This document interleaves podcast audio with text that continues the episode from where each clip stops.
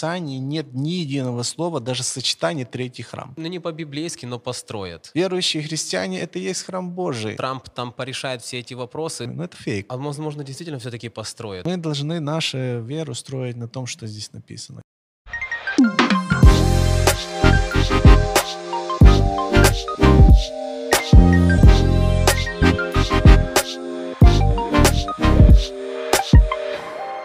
Приветствую, дорогие друзья, на подкасте «Тебе решать». Сегодня мы будем говорить на актуальную тему для всех христиан, потому что будет идти речь о последнем времени. Мы знаем, что живем в особенные времена, времена непростые, времена, связанные с массовыми э, климатическими такими вот явлениями, да, катаклизмами, э, конечно же, чего только стоит последняя так называемая эпидемия.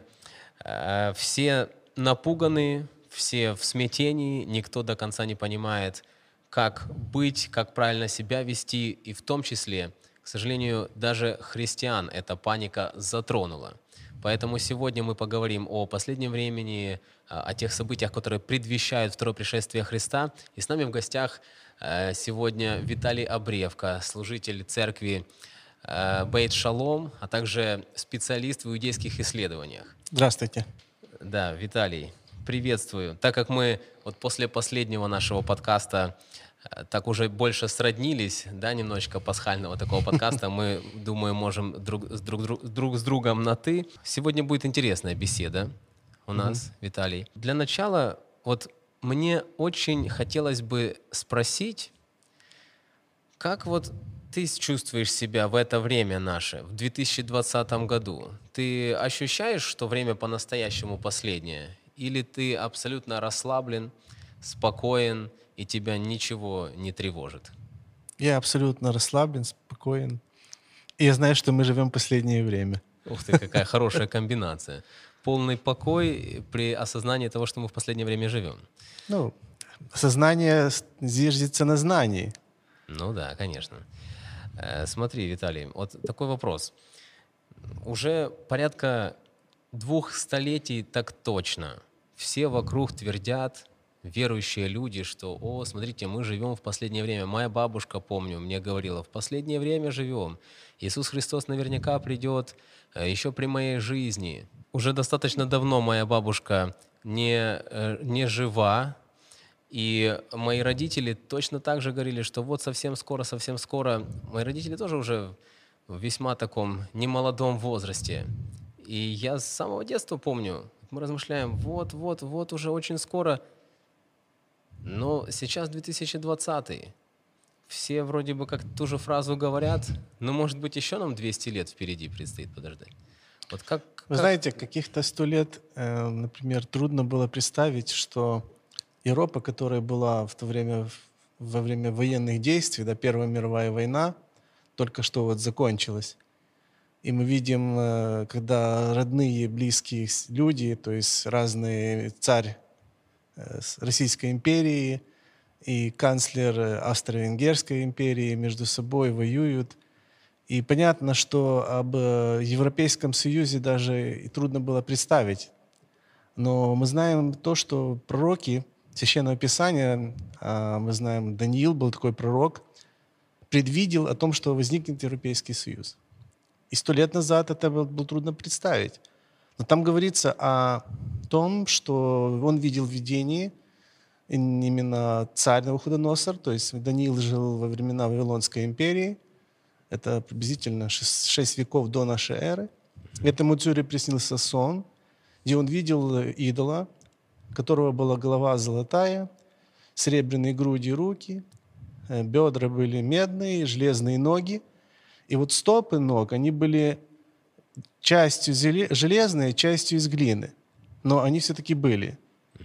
И вот в этих видениях он видел как бы всю историю человечества до конца. Потом, когда вот этот э, идол стоял, ну, в переводе синодальным он называют истукан, вдруг откуда-то взялся камень с неба, упал, и подобно астероиду он уничтожил этого истукана и превратился в огромную гору.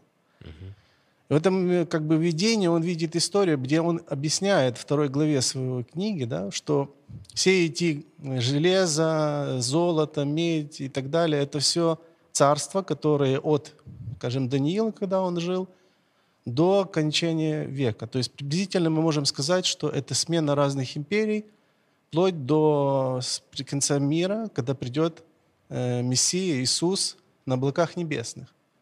И там же действительно в этом пророчески говорится, что сперва будет Вавилон, золото, потом вместо него будет Медоперсидская империя, потом античность, греческая и так далее э, эпоха. Потом на их смену приходит Рим, Железный Рим, но Рим распадается и превращается в часть, скажем так, слабых государств, часть сильных, то, что мы сегодня говорим европейские государства.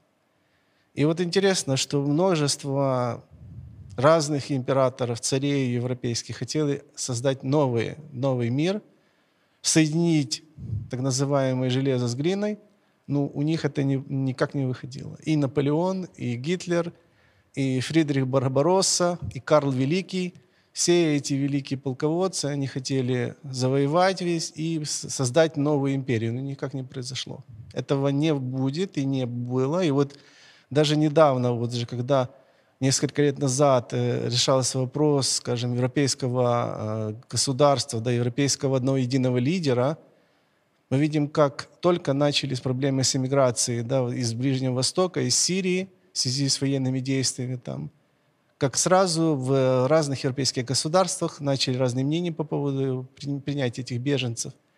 И Британия делает что-то невообразимое. Она говорит, мы уходим из Европейского Союза, так называемый Брексит. И мы видим, как бы вот пророчество говорит, что как бы не хотели соединить железо из металлом, да, железо, металл из глиной, невозможно.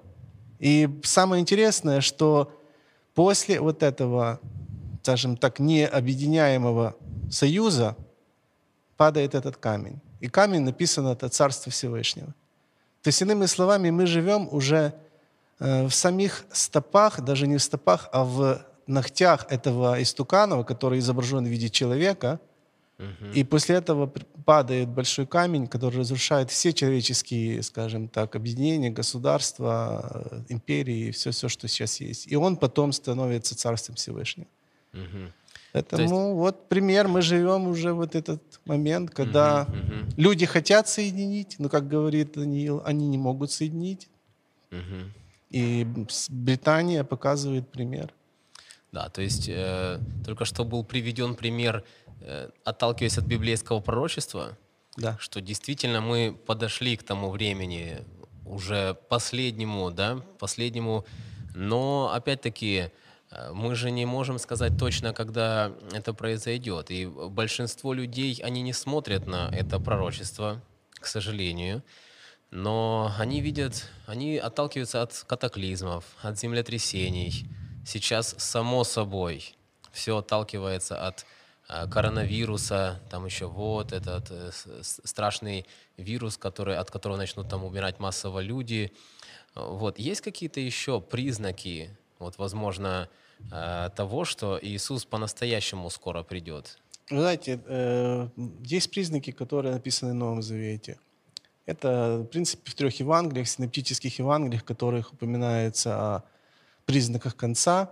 Ну, мы знаем историю, Иисус сидел на Масличной горе, к нему подошли ученики и спросили, когда будет конец мира.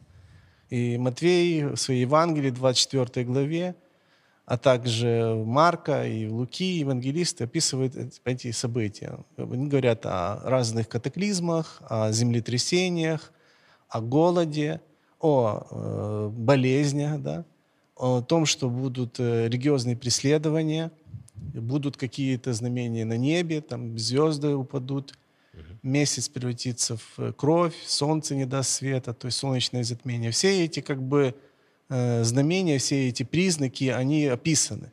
И после них, опять же, все заканчивается пришествием Иисуса Христа. И поэтому мы можем увидеть, если проследить вот эти все нюансы, то мы можем увидеть, что они почти все исполнились. Вот даже один из признаков да, сегодня, когда мы видим, это болезнь, которая сейчас пожинает свои, скажем так, плоды в мире человеческой жизни. Это тоже было предсказано как признак скорого пришествия. Сегодня, Виталий, я бы хотел перевести нашу дискуссию такую, да, небольшую, на очень интересный а, аспект, о котором многие сейчас говорят верующие. Вот одно из событий, которые ожидают перед вторым пришествием, потому что мы говорили о э, катаклизмах чуть-чуть, так, ну, вводную часть у нас была, поговорили о библейском пророчестве Даниила, очень важном, великом пророчестве, но люди сейчас – вот говорят, а, что второе пришествие Иисуса Христа, оно не эм, придет, не настанет, да, до того момента, пока не будет построен третий храм э, в Иерусалиме. Э, потому что этот третий храм, он э, будет предназначен для Антихриста. И все сейчас вот ожидают Антихриста, ждут его, вот размышляют, кто это будет, что это будет за человек. Разных теорий просто масса в интернете. Масса. Потеряться вот в этих всех теориях можно на раз-два. Э, мусульмане со своей стороны предлагают э, другие вещи и очень авторитетно так предлагают, да. Вот. Христиане, у них свои э, темы, которые они вроде бы как аргументируют все на Священном Писании основании. Вот э, скажи, пожалуйста, Виталий, я знаю, что ты очень хорошо изучал эту тему, что для тебя вот пророчества, связанные с последними событиями и в частности темы третьего храма, для тебя это очень э, знакомая, хорошо исследуемая тема. Скажи, пожалуйста, как ты думаешь, вот когда э, будет отстроен третий храм? Ну, во-первых, э, если брать Священное Писание, то мы можем сказать, что вопрос э, третьего храма он не совсем корректен. Потому что в истории еврейского народа было больше, чем э, даже два или три храма.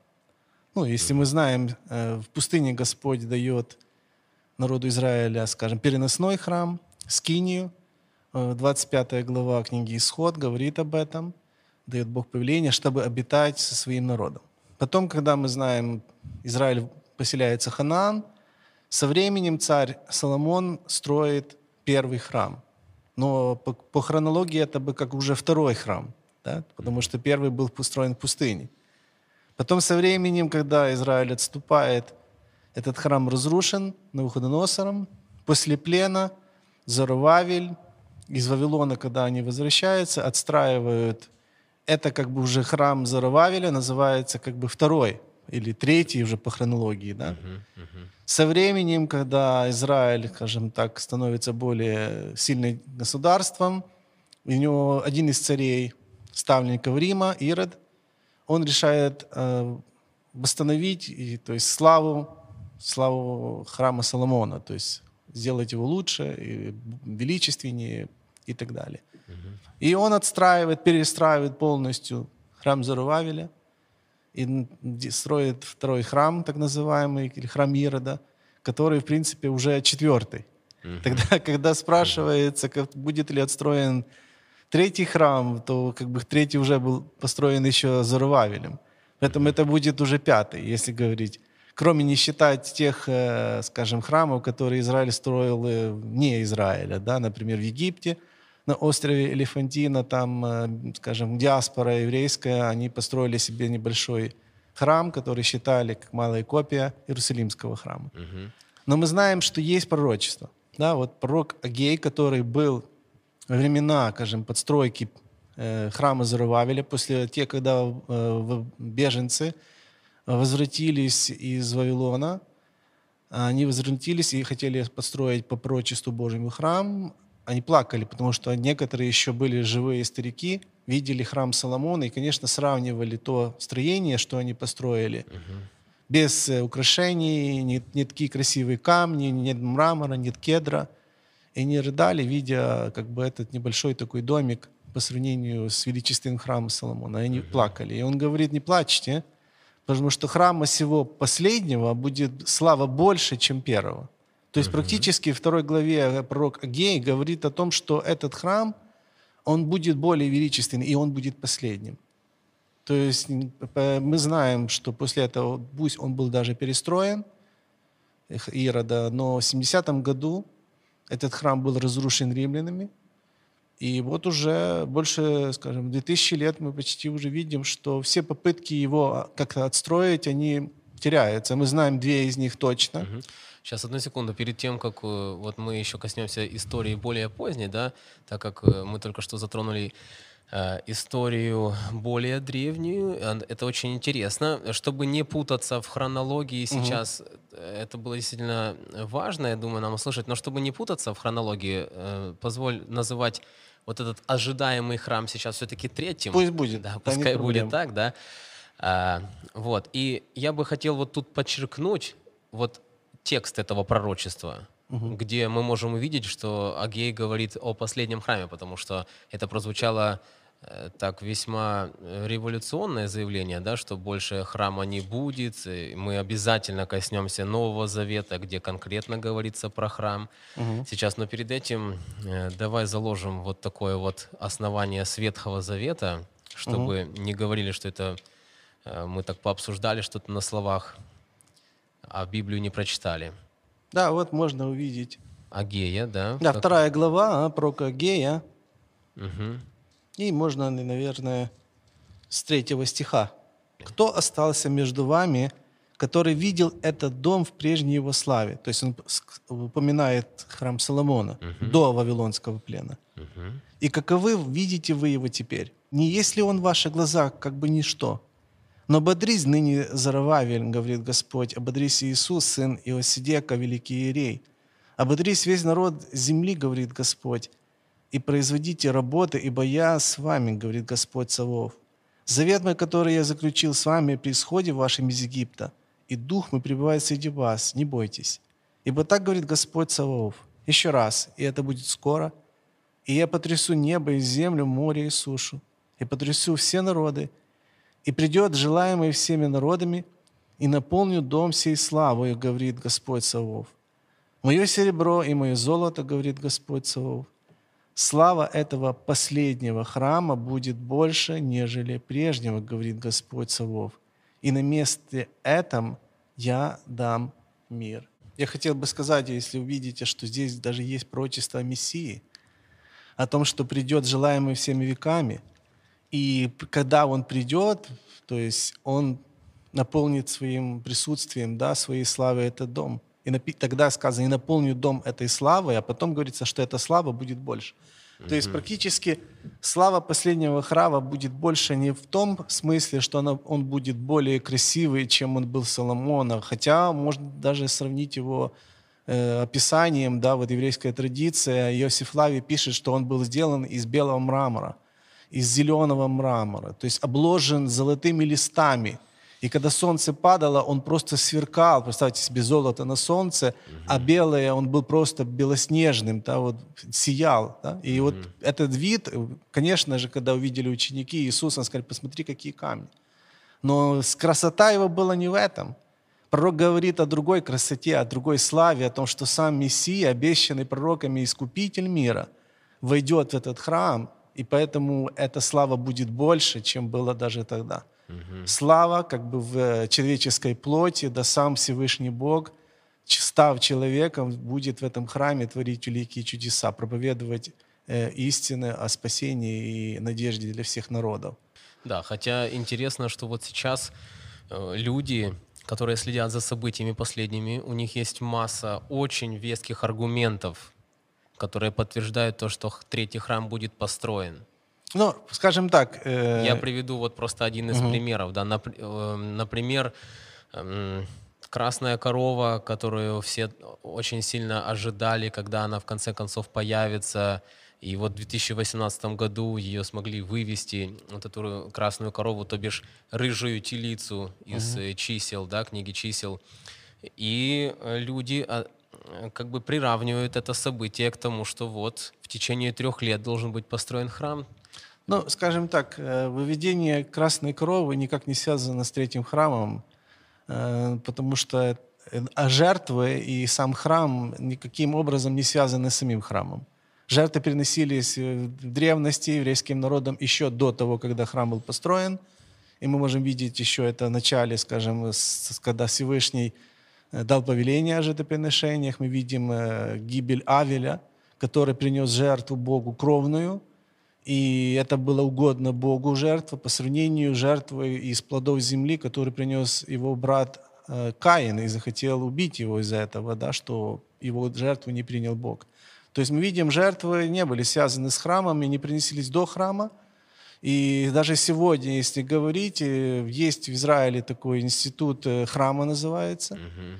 И они практически полностью восстановили все, скажем так, все предметы храма, посуду, одежды священников. И уже где-то, наверное, лет, наверное, 10, если не больше, они уже полностью репетируют все церемонии жертвоприношений. И скажу вам больше, что в 17 году впервые была принесена первая пасхальная жертва э, на так называемом жертвеннике, который сделан был из пеноблоков камень, да, и на этом э, жертвенники, священники зарезали этих козлят и ягнят, и это были первые пасхальные жертвы, поэтому для того, чтобы приносить жертву, храм не нужен, угу. как мы видим. Э, и, ну, хотя это сделано было где-то там в полях за Иерусалимом, угу. в, скажем, там недалеко, вот, но это не связано. Да, хорошо. Тогда для чего нужен храм? То есть люди ожидают его, часть иудеев, и мы должны будем обсудить обязательно, почему часть иудеев да, хочет построить этот э, храм. Э, есть масса препятствий, мы, об этом мы тоже поговорим. Но все-таки я бы хотят, хотел, я бы хотел хотят сказать, построить. что очень важно определить, что в Писании нет ни единого слова, даже сочетания «третий храм». То есть это есть суто человеческое измышление, и mm-hmm. можно сказать, что в истории впервые – об этом начинает говорить только о 170-х годах, где-то в середине второго, начале третьего века. Такой был э, христианский, э, скажем так, богослов Ипполит Римский. И он пишет, что появится какой-то антихрист, и он отстроит третий храм. До этого, до конца второго века, нигде мы ни в Новом Завете, нигде не находим вот это сочетание «отстроить третий храм». Вы можете прочитать все Евангелия, все послания, этого нет. Еще э, можно сказать, что его подтверждает, да, вот был такой христианский богослов Иоанн Дамасский, живший на рубеже 6-7 века, он также говорит о том, что придет Антихрист, и он отстроит храм и так далее. И так, далее. так, хорошо, мы сейчас будем разбираться в этом всем. Э, э, будем разбираться, вот э, что значит Антихрист тогда – Э, и почему я приведу обязательно сейчас в текст из второго Фессалоникинцам, потому что угу. те люди, которые немножечко в курсе этой темы, они наверняка уже э, там вооружились, во, вооружились клавиатурой, чтобы писать комментарии в этом всем направлении. Э, перед этим буквально пару слов для наших дорогих зрителей, друзья. Э, кто, возможно, не в курсе темы вообще, связанной с третьим храмом, связанной с антихристом, и думает, о чем они говорят. Сейчас Э, надо говорить только лишь о там, о вирусе и карантине. Э, хочется сказать, что это э, темы, которые непосредственно в мышлении подавляющего числа христиан связаны со вторым пришествием, связаны с понятием великой скорби, потому что все ожидают вот построить третий храм, это такой вот как маркерный значок, такой маркер, что вот когда построят третий храм, в него сядет антихрист, мы сейчас по обсудим, угу. почему э, это очень такое веское заявление со стороны многих верующих. И тогда наступят тяжелые времена максимально. Тогда пойдет великая скорбь, и через три с половиной года придет Иисус Христос. Вот так вот все это связывает. Э, в интернете масса просто видео мощных, где показывают, что и Google, э, третий храм на карте Гугла уже просто есть, и я сам там просто уже онлайн-экскурсию мне там провели по вот этому третьему храму. Все вокруг свидетельствует о том, что нету. Вот э, ты, брат Виталий, сказал, что в Библии такого понятия нет. Этого нет. Хорошо. Э, но а все сейчас свидетельствует о том, что это все-таки будет. Интересно, чем отличается современное время от, например, э, времен Ильяна, скажем так, э, отступника, так называемого императора, когда он, будучи наделен властью, да, император Рима, имел все возможные, скажем, средства, и власть, и деньги, и все что угодно, чтобы евреям дать э, для народа Израиля такую великую возможность застроить храм. Но он это сделал, да, он дал все необходимые материалы, но только они это собрали, огромный пожар все сжег. И после, а после этого сразу умирает э, этот император, приходит другой император на его место, и уже прекращается стройка. Потом со временем вторая попытка, в 613 году, мы знаем, что такой был во время персидского правления Нахемия бен Хушиэль, который тоже решает с поддержки персидских властей построить третий храм. Но как только он этого желает, его убивает практически неизвестно кто. И когда он умирает, и приходит в это же время начинается эпоха ислама. Персию захватывает э, э, исламские арабские орды, и начинается эпоха ислама, и эти две попытки в истории, они провалились. Третья попытка, мы знаем, когда Израиль захватил храмовую гору, и мы знаем это точно, да, это было время шестидневной войны, тысячу, скажем так, э, ну, середине 19, 20 века. И здесь э, такая фраза была, солдаты схватили это место и позвонили своему, э, скажем так, начальнику, сказали, храм, храмовая гора в наших руках, все, мы можем здесь уже строить. Но был ответ, оставьте, оставьте. И mm-hmm. опять же вернулась эта гора в руки мусульман. То есть ни, уже столько лет никак это не происходит. Спрашивается, почему? Mm-hmm. Да, если Всевышний бы хотел это, он бы давно это сделал.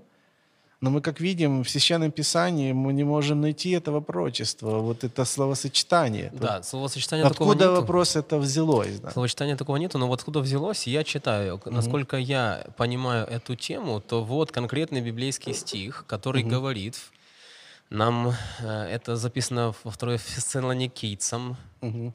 2 глава, 3-4 тексты. Говорит нам о последнем времени, как угу. мы это вот видим, Э, и о храме, и угу. о неком человеке греха. И вот что очень интересно, опять же таки, откуда берется информация о том, что не, не придет Иисус Христос до того, угу. как третий храм будет построен. Там ну, это, не, эта теология возникла в средние века. То есть ну, это хорошо, не, надо не построено на Священном Писании.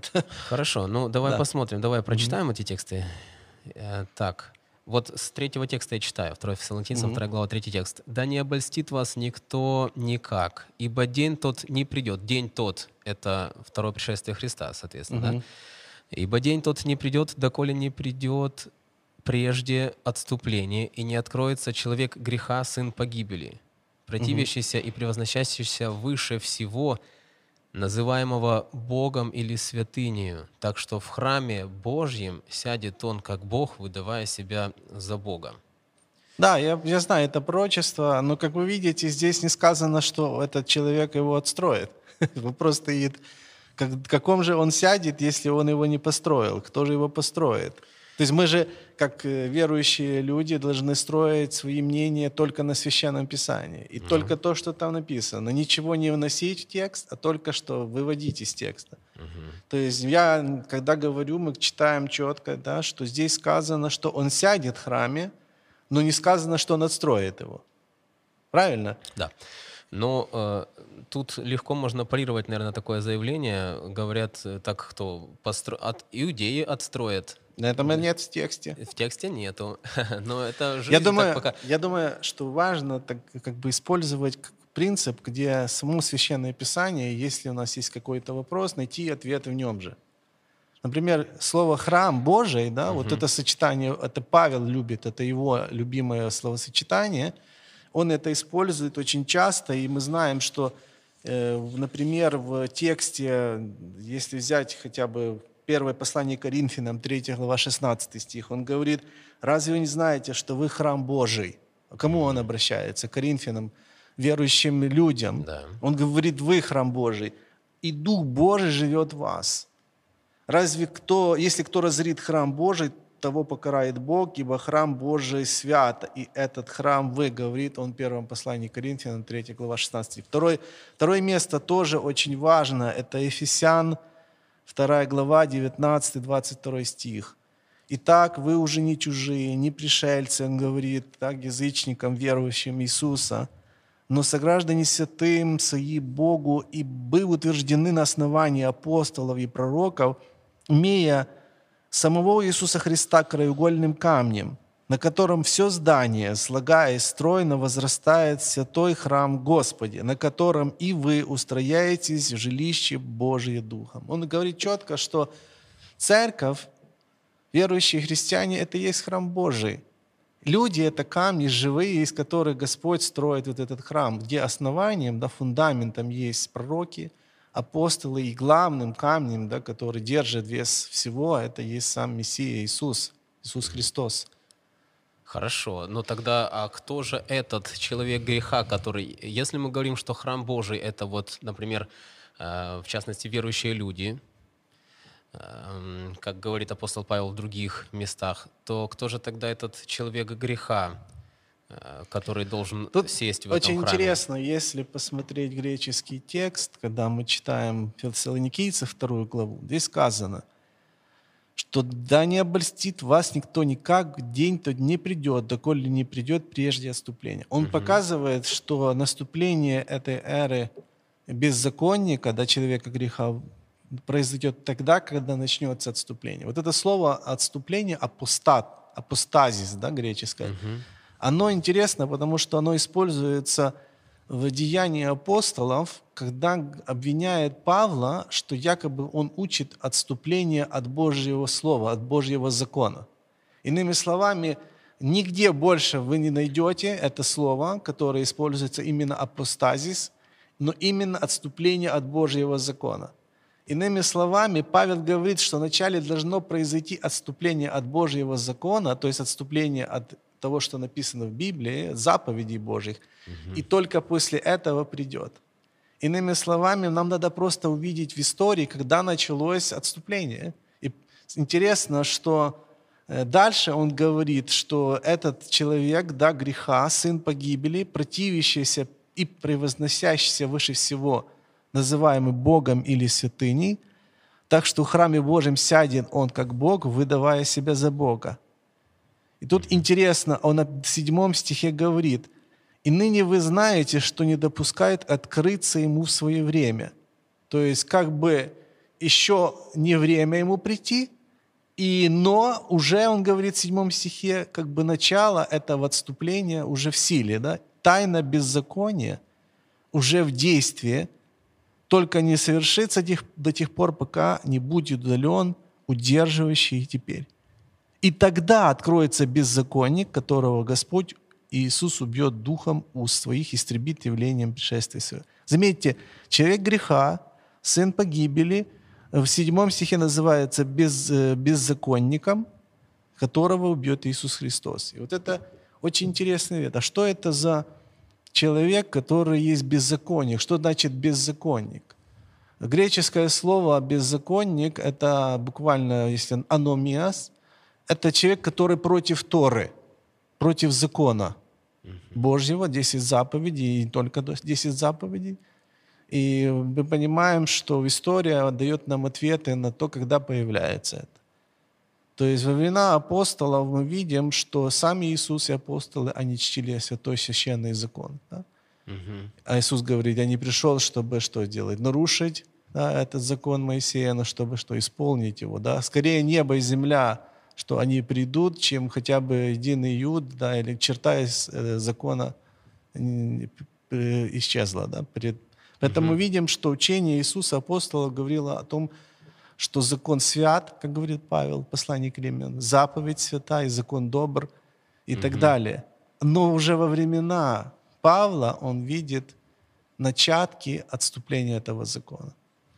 То есть э, подразумевается, что даже во времена Павла, вот как написано, что уже...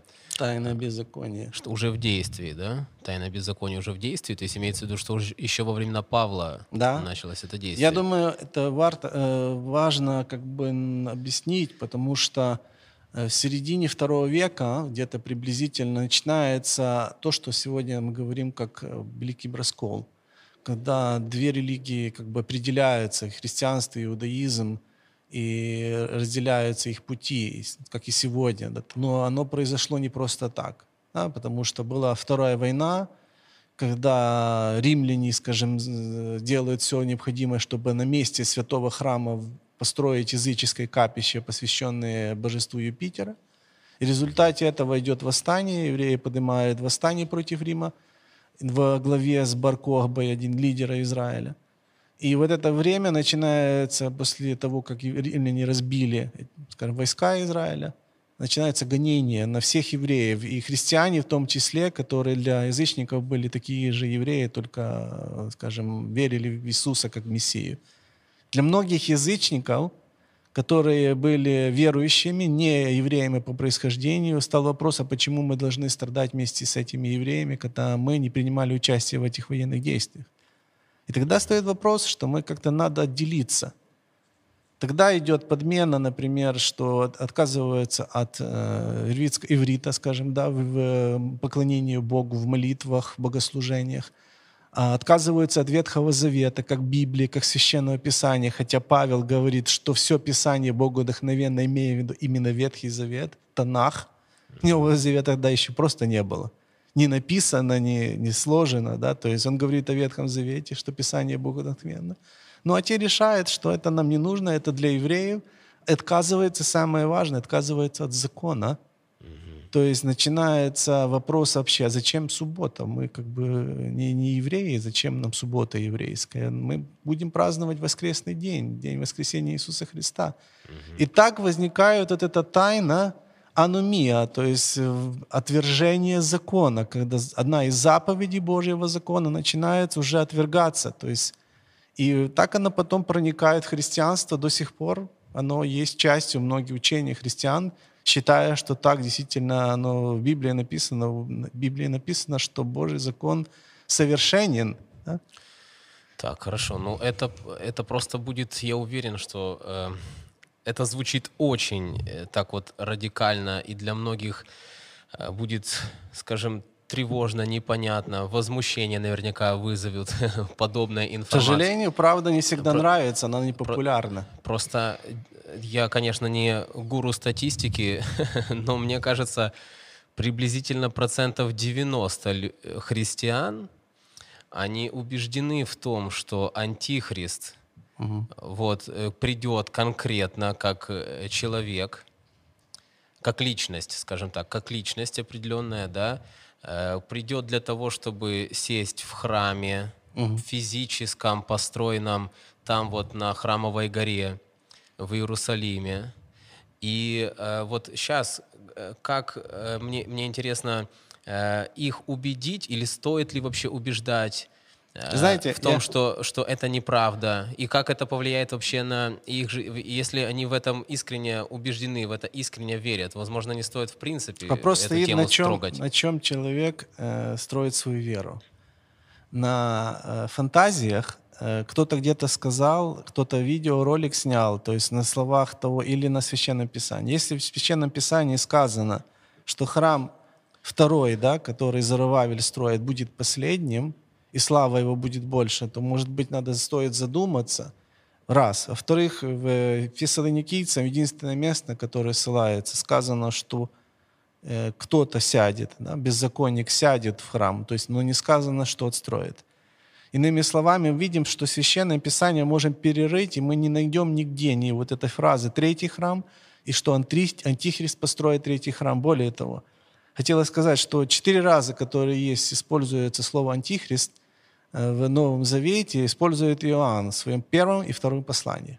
Но никоим другие... образом он не связывает это с, э, скажем, построением третьего храма. Так, стоп, Может... стоп. Да. Насколько я понимаю, Э, надо подчеркнуть это тоже для наших дорогих слушателей, что э, в других местах Писания, кроме как в послании от Иоанна, угу. Мы не встречаем, в принципе, слово «антихрист». Правильно? Да. Здесь не сказано, если мы читаем Фессалоникийцев, здесь не сказано слово «антихрист». Ну да, здесь человек греха. Человек греха, сын погибели, беззаконник. Вот как его называет Павел. Но слова антихрист здесь этого нет. Это мы можем туда вносить, но в тексте Мгм, этого нет. мгм. А Иоанн говорит о другом антихристе. М, о И там не сказано то, что этот антихрист э, отстроит третий храм. Он говорит, что в всех этих местах он уже идет. То есть Иоанн, который живет по- в конце первого века, он говорит, что придет э, человек, который будет как бы вместо Иисуса, вместо Христа. Потому что слово «антихристос» греческое не «против», как переводят, да, а тот, кто вместо, кто захочет собой заместить Иисуса Христа. Поэтому антихрист это не столько не враг Христа, а который говорит, я здесь как бы играю его роль. Знаете, я просто прочитаю несколько слов и из заявлений тоже человека и о власти этого человека, чтобы вы просто представили, что значит быть вместо Иисуса Христа. Ну, послушайте, я думаю, будет интересно. Это официальные документы, то есть это не, которые есть на сайте. Например, э, такая фраза, чтобы просто вы Римский первосвященник имеет э, над церковью в силу своей должности наместника Христа и пастыря всей церкви полную верховную вселенскую власть, которую он вправе всегда свободно осуществлять. Святейший апостольский престол и папа обладает первенством во всей земле. И так что папа является преемником блаженного Петра, апостолом, главой апостолов, истинным наместником Христа, главой всей церкви, отцом и учителем всех христиан, что ему в лице блаженного Петра Иисусом Христом доверена полная власть спасти, управлять и руководить всей церковью и так далее. То есть представьте себе, что мы находим в Священном Писании, в послании к евреям, что Иисус Христос назван единственный, кто есть Божий первосвященник по чину Мелхиседека. Да? 9 глава, 10 глава говорит, что мы имеем истинного первосвященника Иисуса Христа, Иисуса Мессию. Ну, поскольку в Новом Завете мы понимаем, э, отличие от Ветхого, есть новый храм, да, есть новый первосвященник и новое священство. В Ветхом Завете был храм земной, материальный, были земные священники из рода Левия, из Ааронового рода, да, которые приносили жертвы.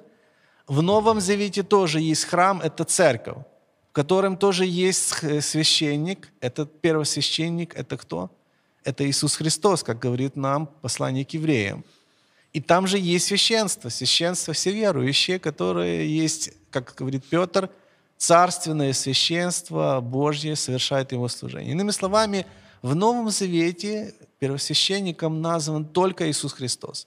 А если приходит кто-то и говорит «я первосвященник», практически он говорит «я вместо Иисуса Христа». Я вместо первосвященника истинного, замещая его, и беру на себя его обязанности, его власть, поскольку в Библии говорит, что глава церкви есть кто? Иисус Христос, истинный пастырь, да, истинный отец. А тут мы находим что-то другое. Римский первосвященник имеет на церкви в силу своей должности наместника Христа полную верховную вселенскую власть. Извините, вот вам вместо Христа антихристос. Вот вам антихрист, который говорит, что он себя называет первосвященником вместо Иисуса Христа, якобы который ему дал власть над всей церковью, вселенскую и так далее. Антихрист, о котором писал Иоанн, это не один какой-то конкретный человек, получается? Нет.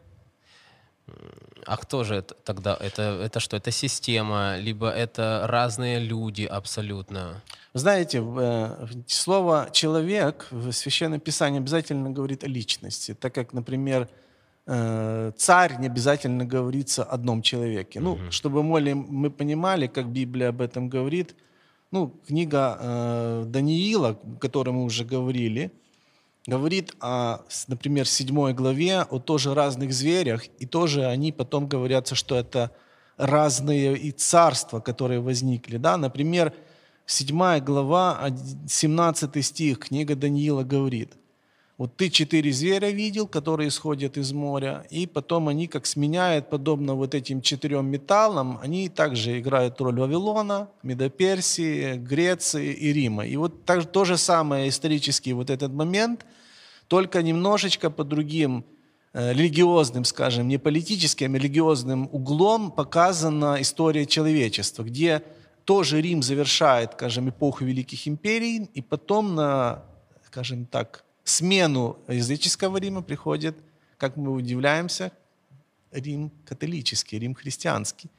И интересно, что здесь эти звери, они тоже говорят о личностях, то есть э, не о системах, а о личностях. Но когда мы исследуем, мы понимаем, что дело идет не о одном человеке, э, Вавилонском одном царе, или, например, одном каком-то царе македонском или Юлии Цезаре. Говорится о всех э, правителях, всей царстве, да, всей империи, которая правила там несколько сотен лет и так далее. Ну, например, вот эти большие звери, 17 стих, 7-17, которые четыре означает, что четыре царя восстанут из земли. То есть мы видим, да, он говорит о царях, но дальше смотрите, как интересно. Потом примут царство святые Всевышнего и будут владеть царством во веки веков.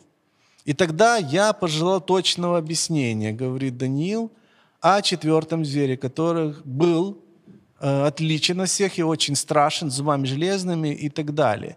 И о десяти рогах – и вот смотрите, что говорит э, ангел, э, как бы ссылаясь, опять объясняя это пророчество. Он говорит а, а, в 23 стихе. «Зверь четвертый, четвертое царство будет на земле, отличное от всех царств, которое будет пожирать всю землю, попирать и сокрушать». То есть в одном месте говорится, что четыре э, зверя – это четыре царя – а потом говорится, что зверь – это царство. То есть в Писании, когда иногда словом «царь» или «человек», не всегда подразумевается, то есть буквально человек, имеется в виду система, религиозная система. Вот. И поэтому, когда в Салоникийцам мы читали по поводу человека греха и тайна беззакония, то мы видим, что история а, без Даниила сюда никак, особенно седьмая глава, и 13 глава Откровения, Апокалипсис, мы не узнаем, кто этот человек. Потому что его правление начинается уже в конце апостолов. То есть Иоанн говорит, Антихрист идет уже, он говорит в настоящем времени. Вот это важный момент, потому что многие говорят, он придет перед пришествием Иисуса Христа. Но когда мы откроем послание да, Иоанна, то он говорит, что и Антихрист уже в его время идет. Угу. То есть как бы он живет в конце первого века. То есть это э, спрашивается, а что это за такой человек, который живет уже более двух тысяч лет? Или, может быть, Иоанн ошибается? Ну да, ну да. Но что тогда... же имеется в виду? Да. Угу. У меня тогда вопрос просто такой есть. Угу. Вот мы чуть-чуть и подытожим, да, то, что уже было сказано. По-библейски мы не можем найти, выходит, что есть конкретное пророчество о постройке третьего физического храма. Правильно? Абсолютно. А, мы не можем по-библейски доказать или просто увидеть, что в этом третьем храме должен сесть конкретно какой-то один человек, то бишь антихрист. У меня просто вопрос тогда возникает. Тогда почему э, сейчас вкладывается столько денег, э, столько ресурсов, политика завязана. Многие слышали о э, сделке века там Дональда Трампа, э, Джареда Кушнера. Они угу. пытаются помирить между собой э, иудеев и э, палестинцев, да. И столько всего вот туда вложено, заложено, вроде бы как для того, чтобы построить этот третий храм. Мне интересно, для чего это все? Знаете, я хочу сказать, и что э, откуда это все взялось и почему оно так важно сегодня, откуда, как говорится, ноги растут. Во-первых, э, я прочитаю несколько цитат, которые, может быть, некоторым будут интересны, о том, что когда возникает в Европе реформация, и, э, скажем так, первые реформаторы, разные люди, разные конфессии, которые прекрасно знали Священное Писание – которые исследовали пророчество очень глубоко, намного лучше, чем мы с вами. Как они рассматривали Антихриста? Потому что, наверное, стоит тоже посмотреть, как это, например, ранние лютеране смотрели, методисты, баптисты, англикане, да, реформаторы. То есть это разные конфессии, это протестантские конфессии, которые до сих пор существуют, мощные, многочисленные, видели их, труды этих отцов-основателей очень важны для этих протестантов. И я могу просто прочитать, потому что на мне, меня это сильно очень удивило. Ну, например, что Лютер пишет об этом. Лютер пишет в своих, вот, своих трудах, я сейчас прочитаю. Пока э, ищутся эти цитаты, угу. я буду тоже размышлять еще вслух. Да-да, пожалуйста. Да, вот мне очень интересно, э, опять-таки, я, я э, ввиду того, что мне эта тема любопытна, последнее время сейчас много разных теорий, э, даже там есть и с конкретными датами второго пришествия, очень спорные такие, да, Э, моменты, резонанс подняли в интернете. И люди, вот они смотрят в эту, вот в эту всю сторону. Такое впечатление э, порой бывает, что люди роликов смотрят больше, чем читают Библию. Ну, да, да, наверное, это не, не, не впечатление, это факт, да. А, вот, но а, опять-таки, вот почему тогда мне интересно, так мало люди говорят об этом, вот это, о чем мы сегодня говорим. Почему нету этого вот в интернете? Это все очень любопытно. Кстати, э, важно подметить, что я пытался связаться с э, одним человеком, его зовут Дмитрий. Он ведет э, канал христианский «Последнее время» называется. Вот у него очень много видео на эту тему, и он прям там все так доказывает, обосновывает, в частности, третий храм, людей вот вдохновляет на то, что смотрите, вот скоро время скорби, потому mm-hmm. что это все будет. Не получилось, к сожалению, выйти с ним на связь, потому что наша дискуссия была бы куда интереснее. Дорогие друзья, если вы понимаете, о чем идет речь, о каком канале, возможно, идет речь, то, пожалуйста, можете посодействовать тому, чтобы мы все-таки достучались до Дмитрия, и он смог приехать к нам сюда на дискуссию, потому что так, наверное, это было бы еще куда более интересно, когда два видения, два мнения встречаются, потому что Дмитрий тоже основывается на Священном Писании, но еще дополнительно на фактах э, современности. К сожалению, э, современных э, исследователи, они вырывают из контекста стихи библейские. То есть они не читают все послание. Современное образование христианское — это вырвать стих, заполнить его на память, и потом его цитировать, забывая, что было перед тем, но это один из э, вопиющих, э, скажем, э, ошибочных подходов истолкования Писания. Потому что мы даже книгу, когда любую читаем, мы же не вырываем ее из контекста, мы прочитываем всю, и делаем, когда прочитав книгу любую, да, художественную, там, историческую, делаем какие-то выводы на основании прочитанного. Но почему-то вот это выборочное чтение с вырыванием стихов, оно приводит знаете, ну просто подтасовки, да, стихов, подтасовки фактов, ну и в результате мы можем придумать что угодно. Угу. Я просто прочитаю те цитаты, которые люди, которые да, были великие богословы, угу. знали Священное Писание, то они видели, понимали, кто был Антихрист. Э, Мартин Лютер пишет, «Я презираю и отвергаю ее, как безбожную и лживую». Спрашивается, кого? Он, она осуждает самого Христа. Я радуюсь тому, что могу немного пострадать за этот самый светлый идеал. Я уже чувствую себя свободнее, ибо я знаю, наконец, что папа – это антихрист, и его престол – престол самого дьявола. Представьте себе, Лютер, бывший монах, профессор э, католического университета, богослов, он четко говорит, что антихрист – это папа. То есть он не говорит ни о каком э, демоническом существе, каком-то человеке, он говорит о системе папства. Его поддерживает Джон Кальвин – да, основатель реформатской церкви, он говорит, некоторые люди считают нас слишком строгими и придирчивыми, когда мы называем римского понтифика антихристом. Но придерживающиеся такого мнения осознают, что такой же предвзятостью они относятся к самому Павлу, поскольку мы после него проповедуем и используем его язык. Я вынужден напомнить, заметьте, как он интерпретирует это в посланиях фессалоникийцев, Кальвин – что слова Павла во втором послании к фессалоникийцам во второй главе не могут быть никоим образом истолкованы иначе, кроме касающегося папства. Угу. Я, можно, можно говорить о Джоне Ноксе, да, который был э, пресвитерианская церковь, э, Томас Кранмер, э, Роджер Уильямс, первый баптистский пастор Америки, Джон Уэсли, основатель методистской церкви. То есть Тиндейл, эти все люди, они были Уайтфилд, Эдвардс и так далее, э, Райл, Сперджин, это великие люди в христианском протестантском мире понимали, что в фессалоникийцах Павел говорит не о каком-то демоническом угу. существе, которое строит третий храм, а то, которое себя возомнило, эта власть возомнила вместо Иисуса Христа.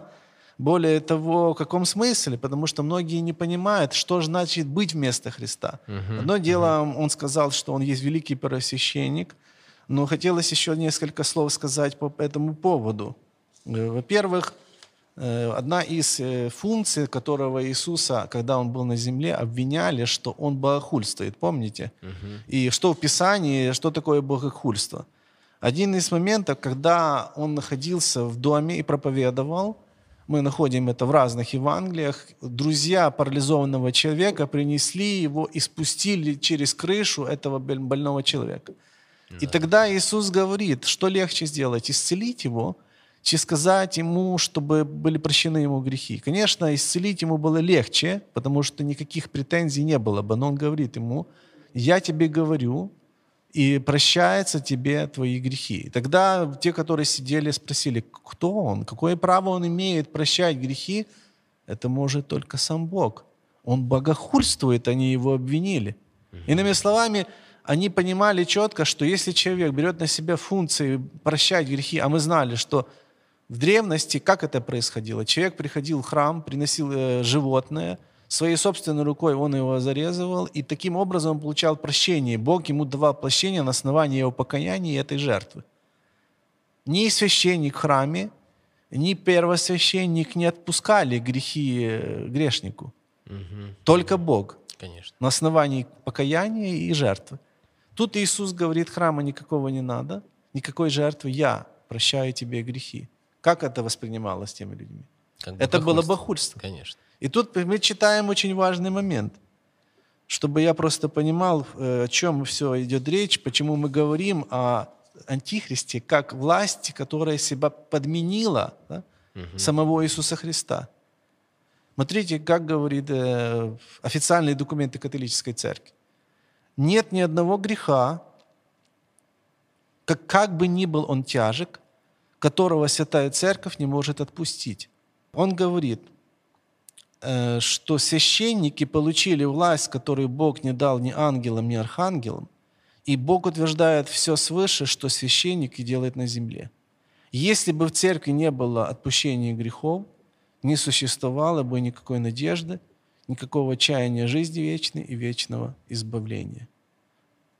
Мы видим, что здесь говорится о том, в этих официальных документах, что римо-католическая власть, римская католическая власть считает, что она имеет власть прощать грехи, что на самом деле есть подмена того, что может сделать что сам Иисус Христос. Угу. Ибо Он говорит, только Сын человеческий имеет власть прощать на грехи.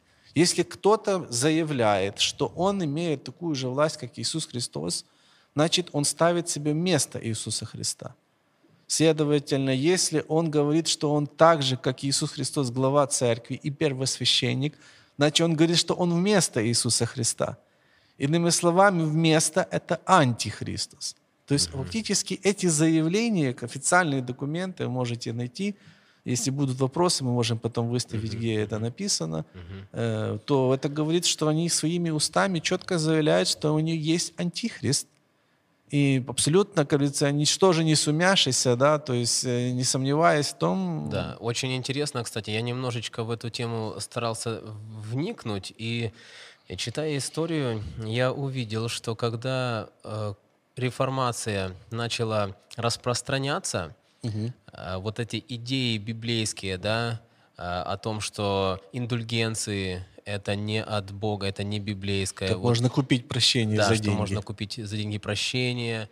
Э, другие вещи, которые... 95 тезисов Мартина Лютера, угу. я думаю, что знают очень многие, даже, возможно, те, которые не э, считают себя сильно религиозными, верующими людьми. Но вот потом есть понятие э, такое контр, э, контрреформации, да, что выходит э, физически насилием не получилось сдержать всю вот эту вот мощь э, евангельскую, реформационную, и решили, э, решили католики идеологически. Да, я хотел что... тоже, кстати, этом сказать, что Многие протестанты просто не знают, что на самом деле учение об третьем храме и антихристе это не протестанты придумали. Mm-hmm. Они просто считают, что это они такие умные. На самом деле были два таких, э, сказал, богослова, иезуиты, монахи, да, как Франциско э, Рибера и Луис де Альказар, которые жили на рубеже 16-17 веков. Это они как раз первые э, как бы выдвигают идею, что не папство есть антихрист, и не папство есть э, беззаконник а, из философийцев, а это некий человек, который придет э, перед пришествием Христа и отстроит храм, он будет еврей, его евреи как бы выберут или там как-то его подвинут. И этот человек, он будет именно тем э, демоническим существом, который отстроит третий храм, и там воссядет, и все евреи будут ему поклоняться и так далее.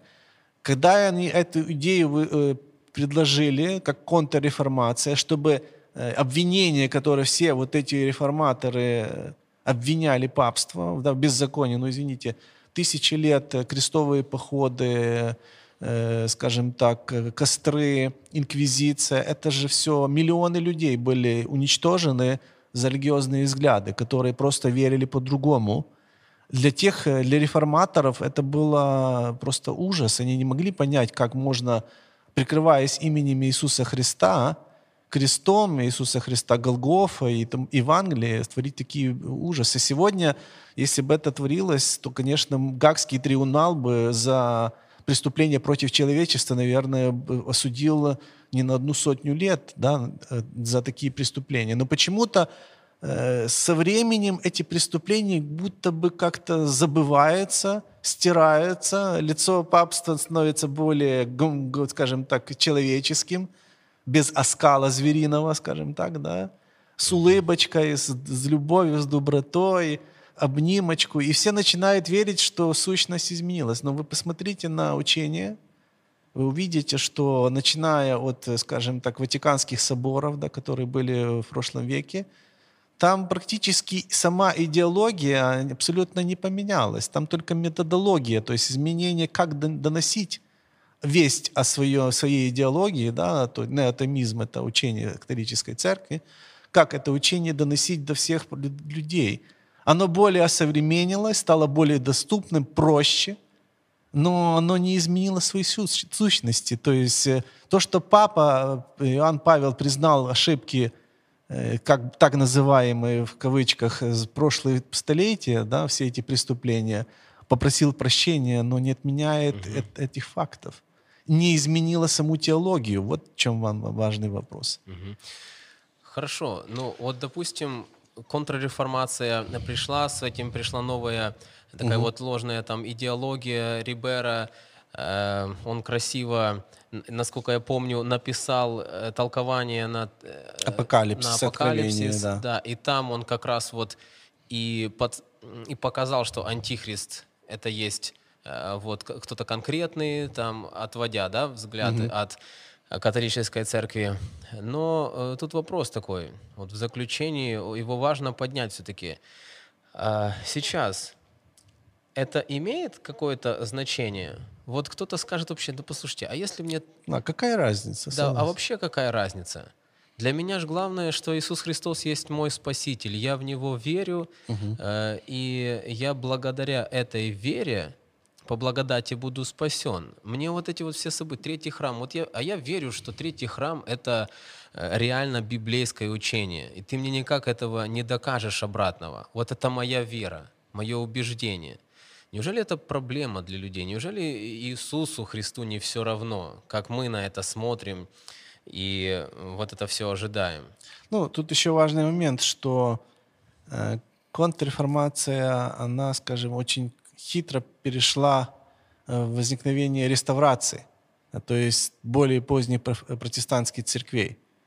И э, один из основателей плимутских братьев, Джон Дарби, он уже это учение Риберы и э, Алькатра, э, они Альказара, они, э, он как бы преподает как протестантское учение, это фактически возникновение диспенсационализма. Угу. О том, что вот мы сегодня как раз и говорим, уже с подачи уже Дарби и более поздних теологов, сегодня практически все протестантизм, протестанты, евангеликалы, евангельские церкви считают э, это, э, особенно там много их э, проповедников сегодня. Вопрос стоит, извините, я би, верю в Библию, да, или я верю Рибере, Альказару, там, Джону Дарби, еще кому, или я верю каким-то фантазиям. Да, я могу верить все, что угодно, безусловно. То есть это мое личное право. Как подкаст называется, тебе решать. Но как мы видим э, в Священном Писании, э, что от веры зависит э, и мое спасение, и во что я, и в кого я верю. Потому что, с другой стороны, если я живу в несогласии с тем, что учит Иисус Христос, то даже если я верю в Него, но живу не так, как Он учит, то я погибну. Потому что, как говорит нам Спаситель да, в Евангелии от Матфея, что многие придут тогда ко мне и скажут, Господи, мы именем Твоим великие чудеса творили, да, пророчествовали, бесов изгоняли. Ну, как говорит, «Э, ты на наших вечерях, то есть мы кушали вместе с тобой. Да?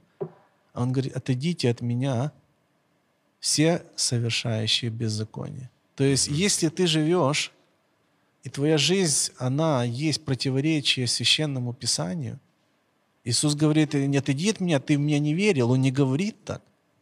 Он не говорит, что ты меня не, не хотел признать как своим спасителем. Он говорит, отойдите от меня все делающие, совершающие анумия, беззаконие, то есть нарушение закона, нарушение субботы, нарушение второй заповеди о иконах а, и так далее, uh-huh. а, вот, крестах и тому подобное. Он говорит, если ты э, нарушаешь вторую и четвертую заповедь, а Яков говорит, кто одну только заповедь нарушит, тот виновен во всем, то Иисус говорит, отойди от меня, без, тот, кто творит беззаконие. Он не говорит, отойдите все, кто в меня не верил отойдите, кто совершал беззаконие. Многие придут и скажут мне, Господи, Господи. Uh-huh, То есть эти люди верующие будут, они будут христиане, uh-huh. которые, возможно, искренне верили, которые любили даже. А он скажет, вы своими поступками показывали противоположное.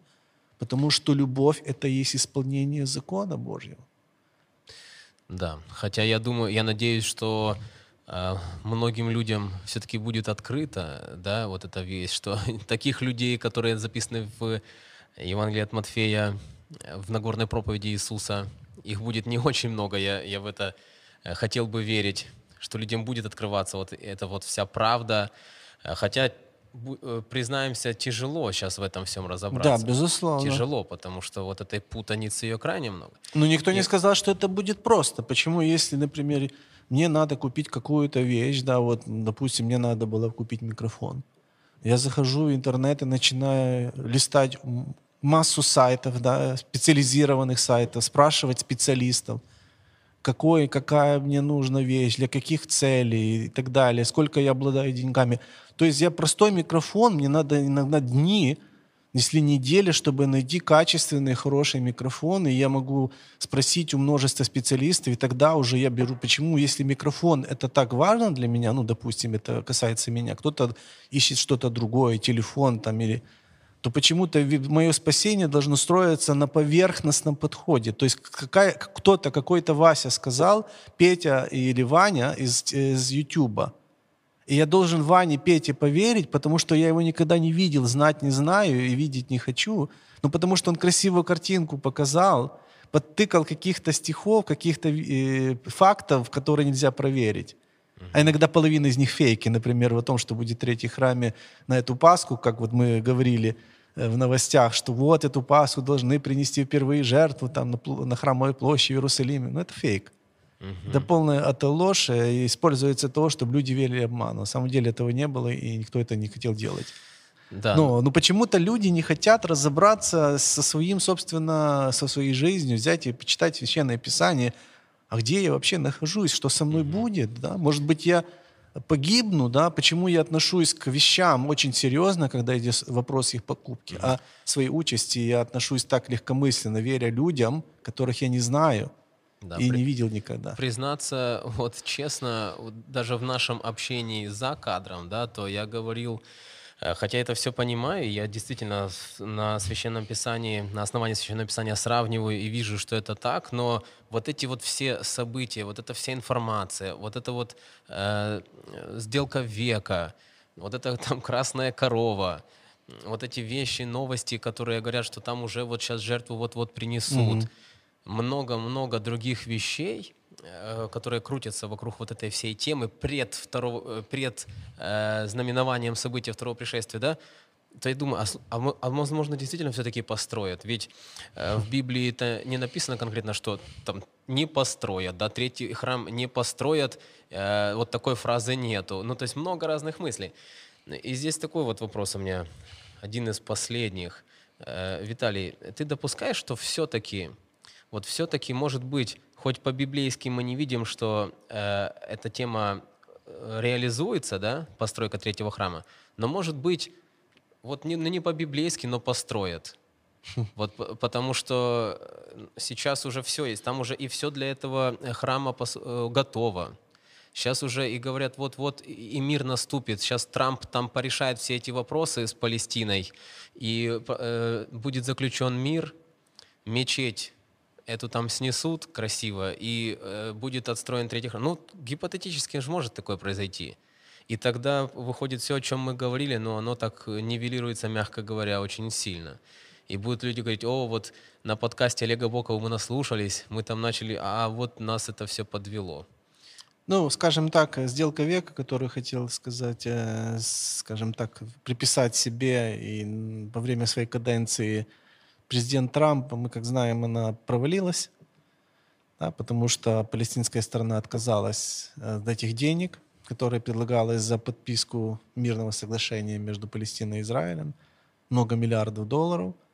Они говорят, мы не продаемся, и последние новости говорят, что даже готовы э, отказаться от вообще любых переговоров э, со стороны Америки, имеется в виду палестинцы, не хотят видеть США как участника переговоров.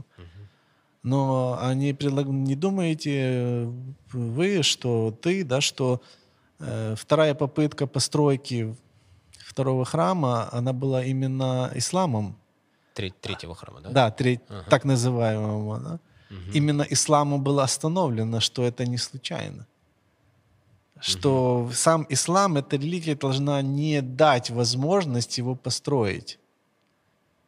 И пока, скажем, ВАК, да, который руководит храмовой горой в Иерусалиме, где когда-то стоял храм, вот эта площадь огромная, а за нее отвечает не государство Израиля, а ВАКФ, да, высшее исламское, скажем так, э, управление, то мы видим, что Израиль имеет все возможности это делать, но почему это не делает? И вопрос, э, готовы, готовы ли мы доверить, будет ли построен, это все вопросы, скажем так, ну, якобы ДКБ, то есть э, допущений, да, мы должны нашу веру строить на том, что здесь написано. Если мы видим пророки, которые говорят, что храм последний, да, четко говорится черным по белому послании пророка Агея, да, второй главе, то мы должны доверять Слову, а не том, что видим, слышим. Мы можем ошибаться. Но здесь э, Даниил говорил о разрушении Рима, он говорил о разрушении э, великих империй Вавилона, которые в то время даже допустить, что это возможно, было трудно.